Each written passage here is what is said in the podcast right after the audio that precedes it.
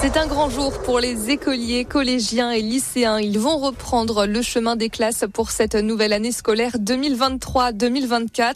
33 000 enseignants sont mobilisés dans les Alpes-Maritimes.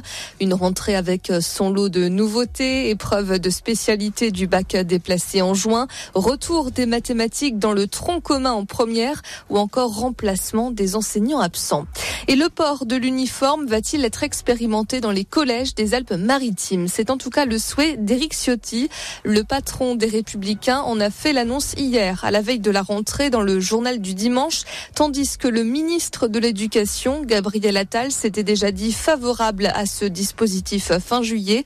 Éric Ciotti propose également de rétablir la loi de 2009 qu'il avait initiée, permettant, je cite, de supprimer les allocations familiales aux parents démissionnaires et mieux soutenir les parents en difficulté. Dans le reste de l'actualité, les puffs dans le viseur du gouvernement. Un plan national de lutte contre le tabagisme est en préparation, selon la première ministre.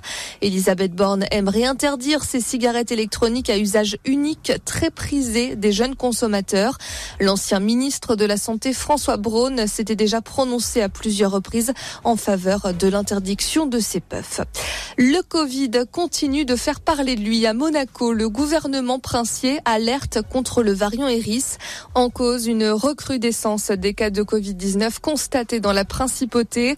Même si la situation n'est pas jugée préoccupante compte tenu du faible impact, le gouvernement appelle toutefois à la vigilance et au bon respect des gestes barrières.